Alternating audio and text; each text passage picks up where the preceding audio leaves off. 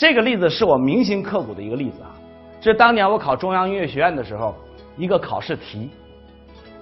我当年从沈阳音乐学院退学以后，报考了中央音乐学院和上海音乐学院。为了双保险，我就同时报了两个学校。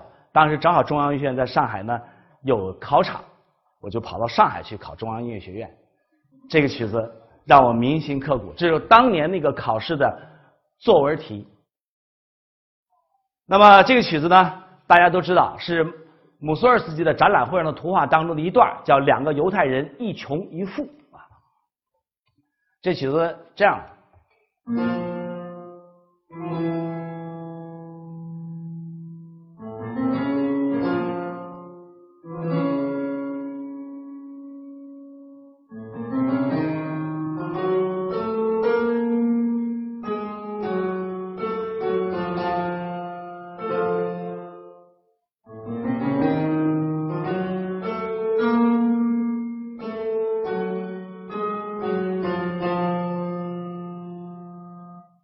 第二段是这样的。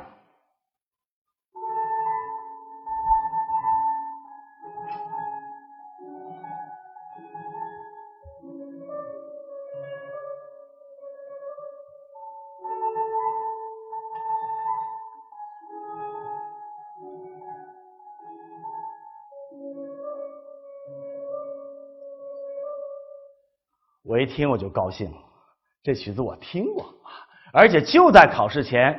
我知道这个作品的标题，我就知道了，这是两个犹太人一穷一富，我就这样写了。乐曲第一段表现了犹太富人粗暴、傲慢、不可一世的样子啊。第二段呢，表现犹太穷人，我就开始展开联想了。他这个干瘦的老头，衣衫褴褛，在凛冽的寒风中瑟瑟发抖。大家听听，像不像？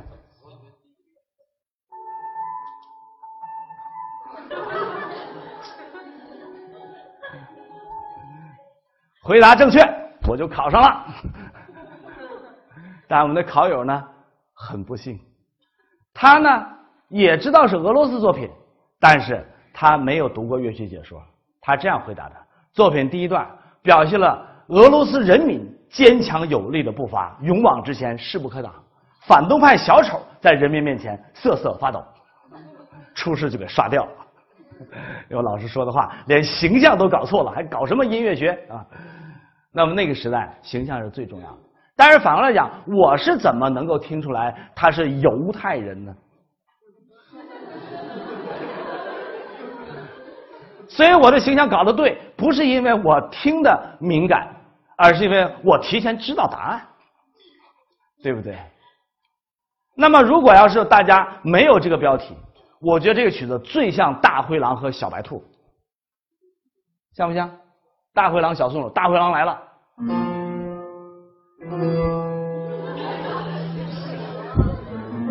这不是狼吗？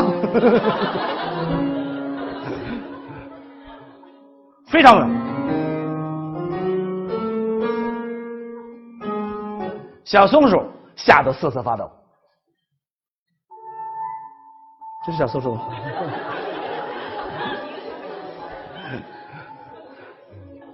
OK，我刚才要这样。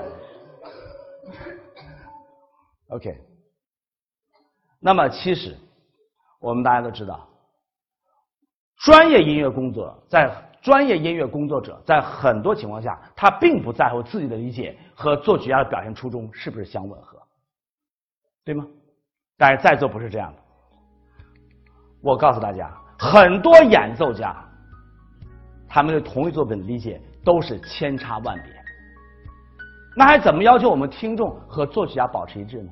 你想想，你听的东西都不一样，还怎么可能和作曲家的表现初衷相吻合呢？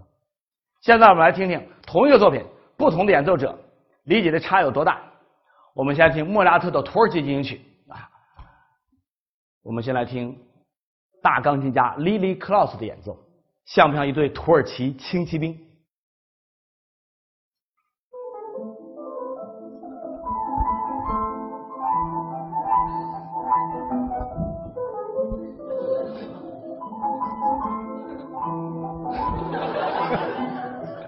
像不像？我们来听听更伟大的指挥家格兰古尔德看看他是怎么演奏的。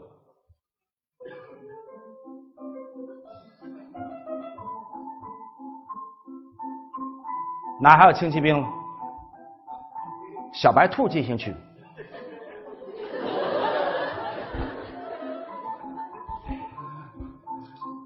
这是何等的错误！谁敢说格兰古尔的错了？伟大的命运交响乐，我们来听听大指挥家卡拉扬啊，率领柏林爱乐交响乐团，他是怎么指挥演奏的啊？刚才我们讲过这笑话了哈，梆梆梆梆，命运在敲门，注意听听，看卡莱昂怎么个敲门法。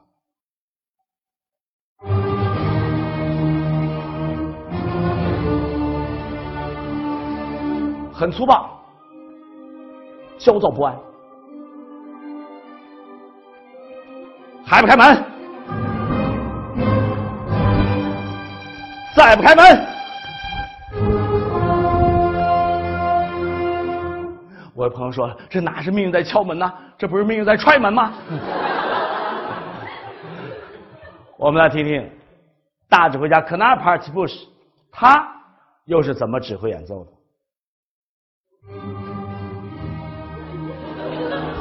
像一个老头儿，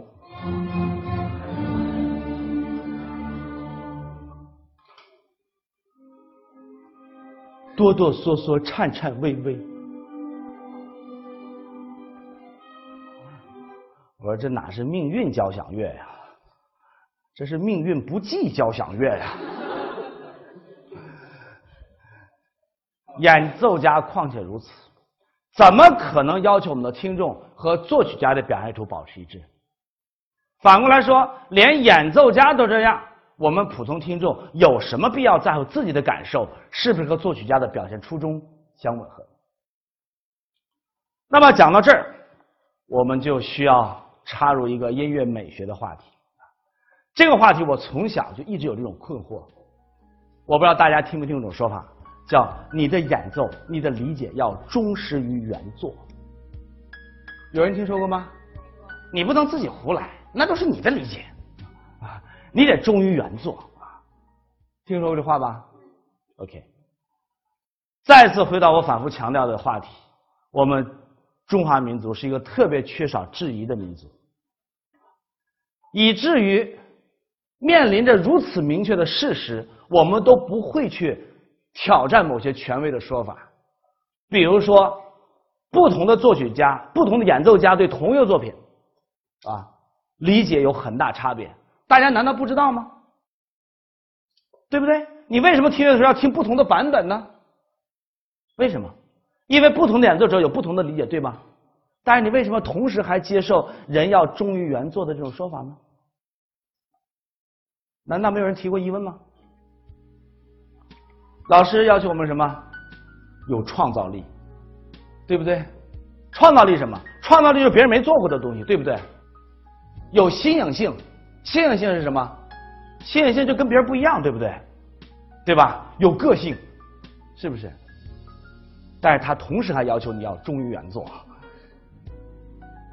我们不擅长质疑，我想问大家，告诉大家啊，如果你有一颗质疑的头脑的话，你就会。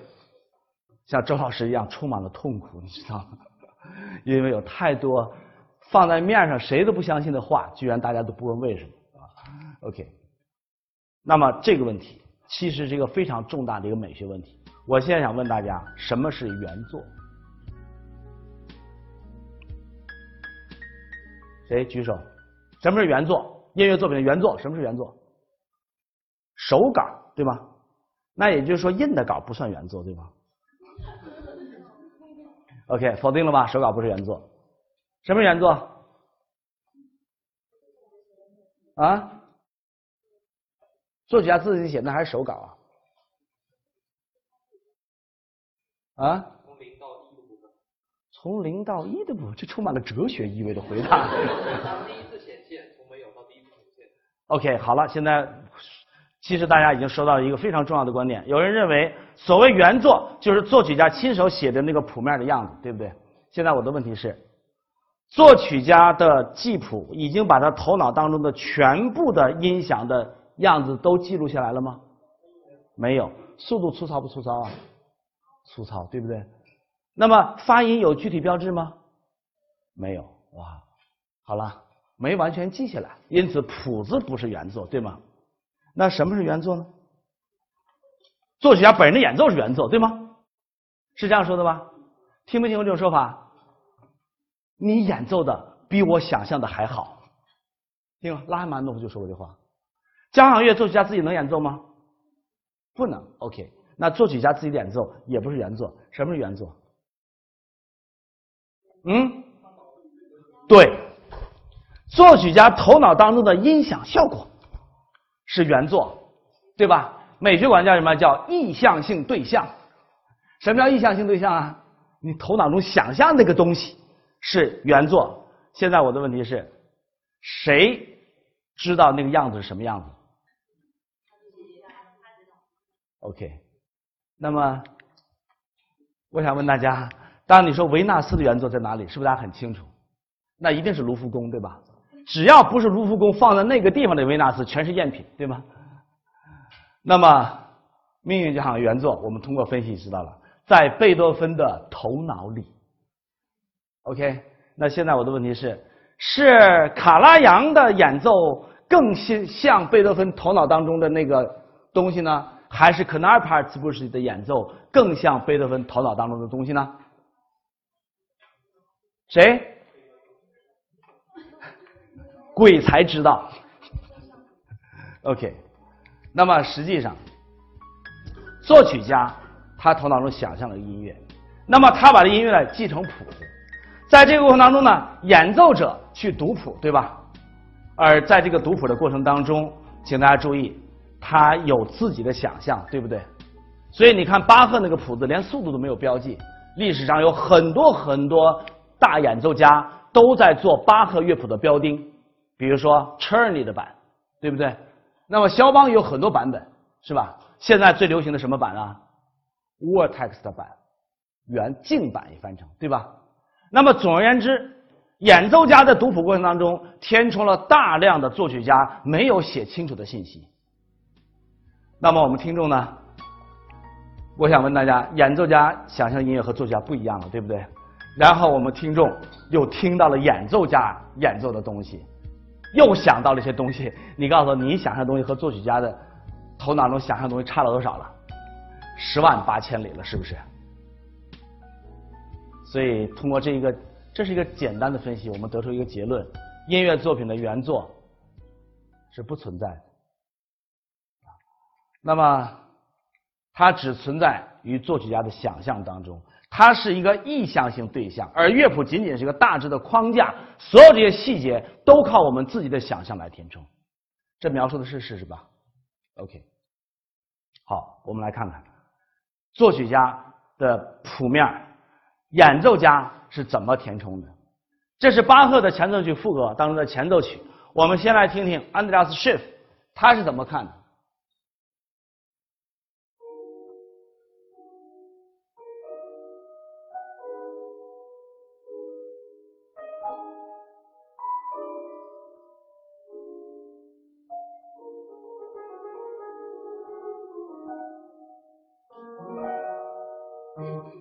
OK，那么很流畅是吗？下面有一个很稳定的律动，梆梆梆滴答答这样的东西。我们来听格兰古尔德，他也读这个谱子，注意啊。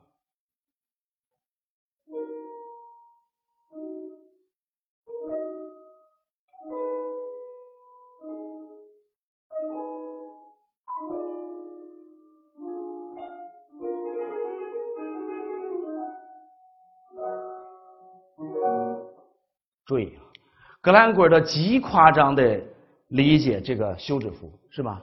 甚至把这个左手这个音也中间加了休止符，而这个长音也加了休止符，注意了吗？他在这个音乐作品当中感到了那种冷静、机械，没有人性，没有律动，没有那样一种音乐的绵延，感觉到了吗？我觉得这个特别像。冬天那个冰凌，你听像不像？特别冷。凝固。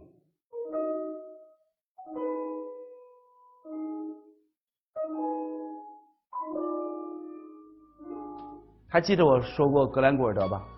我在这班上没讲过，讲过吗？没讲过哈。上一期讲过哈。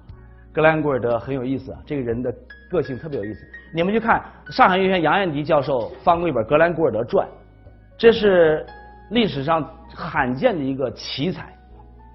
但是他有一个个性的问题，就是他特别孤僻。他小的时候曾经有一个很一件很有意思的一件事情。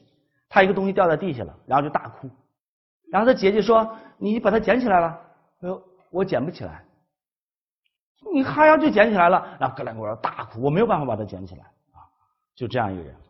那么格兰古尔的早年的时候出名非常早，他一出来以后就就把全世界都给震了。他是弹古德堡变奏曲出名的，但是他很快就不再在公众面前演奏了，因为他惧怕人群。他觉得内心特别孤独，极为孤僻的人，所以他后来的都是录音。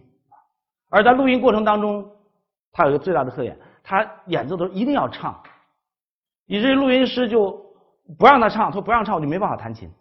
所以他演奏他的录音，你听他的录音哈，几乎每一版录音里面都有一个他自己的唱的声音在那。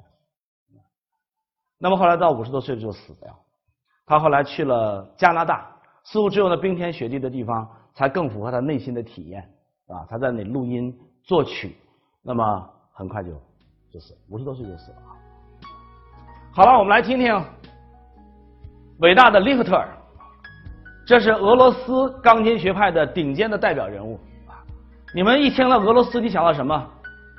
力量、深沉、喝酒，是吧？我们来听听。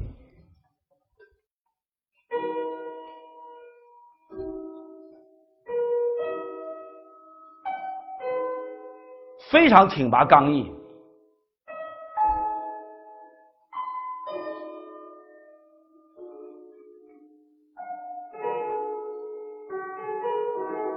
非常坚定。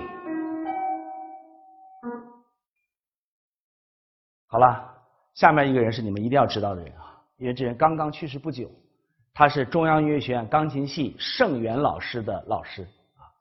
盛元老师是图雷克的传世弟子。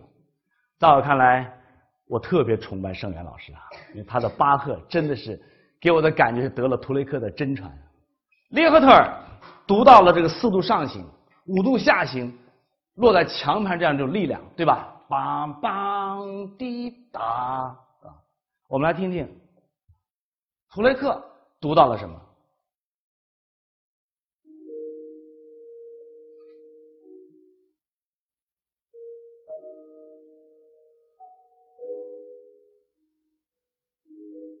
特别凄凉。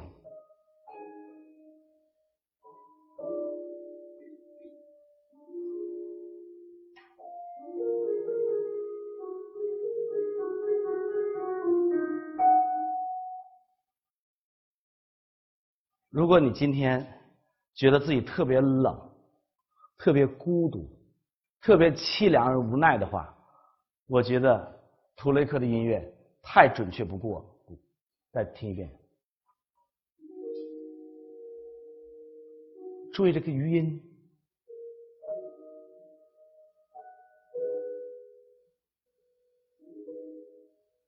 注意那个 re 七度。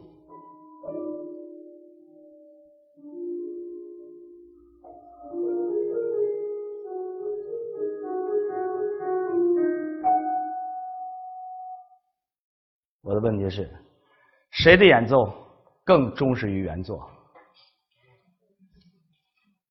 没有，我想所有的同学今天都再也不相信一句话了，再也不会听一个建议了。你要忠于原作，啊，同一个人对同一个作品，在不同的时候都有可能有不同的感受。我们来听听巴赫的《古德堡变奏曲》啊，这个作品呢是格兰古尔德出道的时候的录音，也是格兰古尔德生前的最后一个录音。那么。在这个三十年间，不到三十年间，格兰古尔德录了两版。我们来听听啊，这两版之间有多大的差异？我们稍微多听一会儿。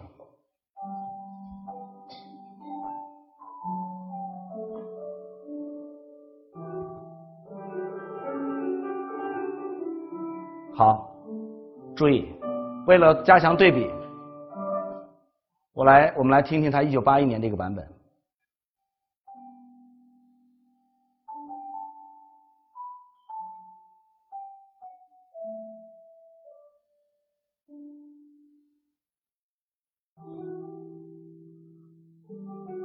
我想每个人都应该在这样的音乐当中，想象一个人发生了怎样的变化。好了，我们先来听听格兰古尔德出道的时候这个作品，我们把它听完两分钟。